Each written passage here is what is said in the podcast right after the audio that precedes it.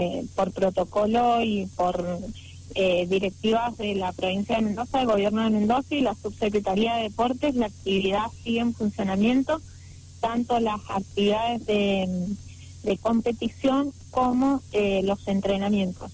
Ahora bien, eh, haciendo referencia a la Federación de Automovilismo que en unión con algunos clubes tomaron la decisión de suspender estas actividades, yo te comento cómo es en el motociclismo, que nosotros tenemos un funcionamiento algo diferente. Eh, nosotros en las prácticas no le brindamos cobertura mm, médica a los pilotos, eh, son las libres que se realizan en campos privados sin cobertura desde el... Entonces no podemos nosotros estipular si continuamos o no con la actividad eh, debido a que esas prácticas son libres. Bien. En el tema de competición, sí, nosotros tenemos, eh, le brindamos el servicio de cobertura médica, la cual, si hubiéramos estado en las condiciones que se presentó este fin de semana, con la escasez de camas y, y con la, la necesidad sanitaria y demás, también nos hubiéramos visto en la obligación de, de suspender esas actividades. Pero bueno, no fue el caso. Eh, se habló en la federación y hemos traspasado las fechas que tenemos por delante a fines de mayo este, para ver qué pasa en la provincia. Si nos encontramos en condiciones sin poderle brindar asistencia eh, médica a los pilotos, obviamente también vamos a suspender las competencias. bien, eh, está bueno porque trabajaron con anticipación. Ustedes ya observando lo que venía pasando, eh, decidieron postergar estas fechas y, y reprogramarlas. Así fue, ¿verdad? Sí, Laura, sé bastante que la provincia viene atravesando una, una falta de camas, esa es una realidad, no es algo de esta semana que pasó, sino hace un par de semanas anteriores que, nosotros venimos hablando con, con hospitales y con médicos y, y, con la mutual del motociclista, que es quien hace los convenios con los centros asistenciales, y es una realidad que hace un par de semanas que ya venimos en, en esta en esta necesidad de, camas. Así que reprogramamos las fechas, tanto del enduro como del motocross. La hemos postergado eh, unas semanas después para ver cuál es el panorama que, que vamos a tener. Y con estas nuevas restricciones eh, se libera un poco el panorama o eh, se continúa igual y tenemos que suspender nosotros también. Bien, muy clara estás siendo ante dudas mías y de muchos oyentes que nos ven y que nos escuchan en Fuera de Pista en Dial Radio TV en estos momentos. Les recuerdo que estoy charlando con Maribel Giordani, ella es presidente de la Federación Mendocina de Motociclismo Deportivo, lo que todos conocemos por FEMEMOD. Entonces, para que quede claro, ¿cuándo sería la próxima fecha del motocross en Mendoza? El motocross es el 29 y 30 de marzo. ¿Dónde? En la pista de Songo López, acá en, La Acera. Bien. Departamento de La Acera. ¿Enduro? Y la de Enduro es un fin de semana antes, 22 y 23 de mayo, en Luján de Cuyo. Bien, pero siempre y todo ustedes van a ir analizando cómo está la situación. Tal cual siempre una con una semana de anticipación eh, nosotros hacemos los convenios con los centros asistenciales y si nos dan el ok se puede realizar la competencia y si no, obviamente no. Lamentablemente también tendremos que suspender. Bien, y bueno, eh, como siempre, nos sumamos a lo que nos gusta decir, por lo menos de mi parte, Maribel, eh, pedirle al piloto que va a estar practicando motocross o enduro que lo haga con mucha precaución, teniendo en cuenta que al no tener ellos cobertura, y aunque la tuvieran, hoy por hoy la mm, disposición de camas es muy complicada y tiene prioridad el sistema de salud con relación a los pacientes que no la están pasando bien con el COVID-19 y otras patologías, sino por un hobby deportivo. No sé si vos coincidís con lo que estoy diciendo, pero si no coincidís, respeto tu opinión también. Sí, Laura, yo coincido el 100% con vos porque la realidad es que nos encontramos eh, en una en una pandemia, o sea, eh, realmente todo lo que está sucediendo nos excede eh, tanto de control como como de, de, prioridades. Yo creo que bueno que cada uno es libre de hacer lo que, lo que cada uno crea conveniente hacer. Nosotros recalcamos de que el deporte de motociclismo es un deporte de alto riesgo, hay que ser consciente, hay que hacerlo de manera eh, consciente de lo que uno está haciendo. Si podemos agarrar la bici no agarrar la moto y seguir entrenando con un riesgo menor, eh, yo lo recomiendo. Eh, y hay que ser consciente en el cuidado de, de la salud propia y de también de darle la prioridad al que lo necesita en este momento. No no es algo menor lo que está sucediendo. eh, así que bueno, yo lo recomiendo en los grupos, eh, hago hincapié de que seamos conscientes y lo hagamos de una manera más distendida y no tan profesional eh, en esta época. Bien, coincido contigo también, Maribel, y gracias por expresar eh, tu forma de, pensar con relación a lo que está pasando y el deporte, en este caso eh, el motociclismo, eh, bien que por eso estamos hablando. Bueno, Maribel, también nos interesa conocer detalles de cómo va la, la actividad que fiscaliza FEMEMOD. la última noticia que he conocido a través de redes sociales es que se unieron en el motocross, ¿verdad? Contanos cómo, cómo surgió y, cómo es el tema, cómo continúa la actividad ahora. Bueno, lo, lo último que ha sucedido a nivel federativo es la unión de dos campeonatos.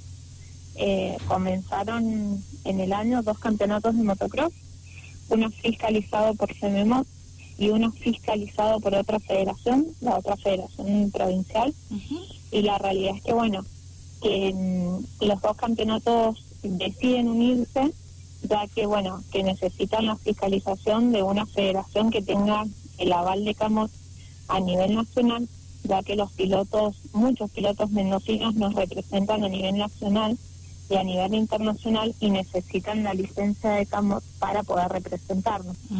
este Así que bueno, lo que se unieron fueron los campeonatos y quien fiscaliza es eh, el MEMOT, la federación con el poder deportivo. Bien, ¿y cómo es el nombre del campeonato? ¿Va a seguir siendo MX Motocross Mendoza?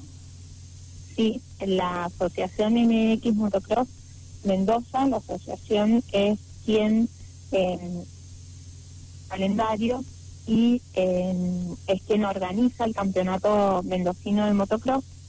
Entonces queda ese nombre y el otro campeonato eh, se le otorgan las fechas, que se hizo una sola fecha a los pilotos que corrieron esa fecha, se le va a respetar y otorgar los puntos y eh, las demás propietarios del circuito son los que se van a sumar al, al campeonato de MX Motocross. Bien, ¿y qué va a pasar con la otra federación? Que si no me he olvidado el nombre es Federación mendocina del deporte motor, ¿verdad?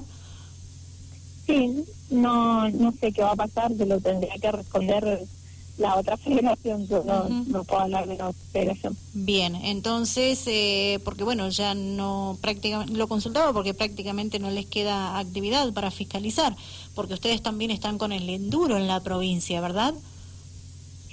Sí, en el enduro estamos con un buen parque de de pilotos y, se ha hecho un, importante campeonato, no sé si el, mejor del país con más convocatoria. La última fecha ahí en San Rafael, en la costa de los Terneros, sí. tuvimos 240 pilotos, que, que la verdad que, que fue un número muy importante en el país.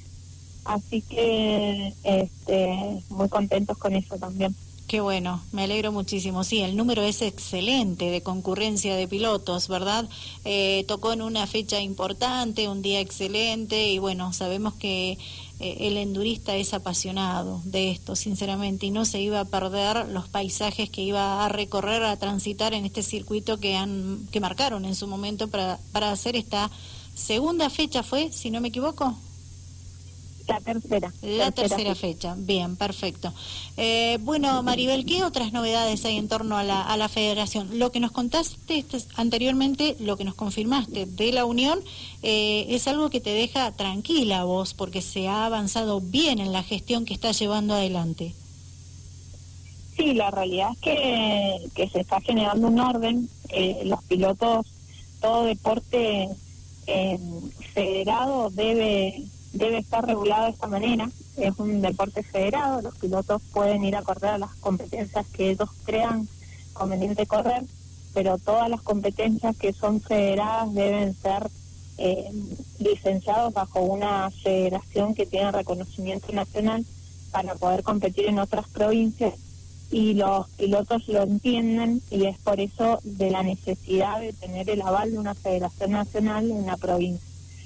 Si bien existe otra federación a nivel provincial, eh, también puede fiscalizar eventos dentro de la provincia. Bien. Este, solamente es ordenar un poco lo institucional. Bien, ¿y se va logrando eso? Sí, sí, de a poco se va logrando. Qué bueno, qué bueno. Eh, ¿Qué más hay aparte del enduro y del motocross en la provincia o fuera de la provincia que, que ustedes tengan participantes? Eh, ¿cómo, sigue el resto de, de, las actividades que vos lograste hacer una comisión de cada una de las actividades que tiene que ver con el motociclismo?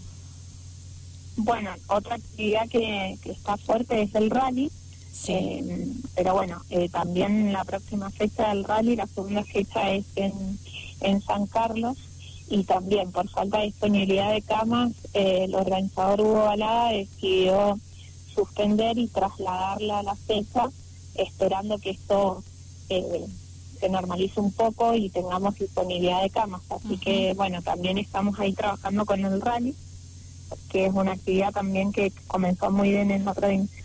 Bien, me alegro muchísimo, Maribel, que, que todo marche bien hasta el momento y ojalá esta pandemia logre que las actividades deportivas se puedan seguir desarrollando con total normalidad y también va a depender mucho de todos nosotros.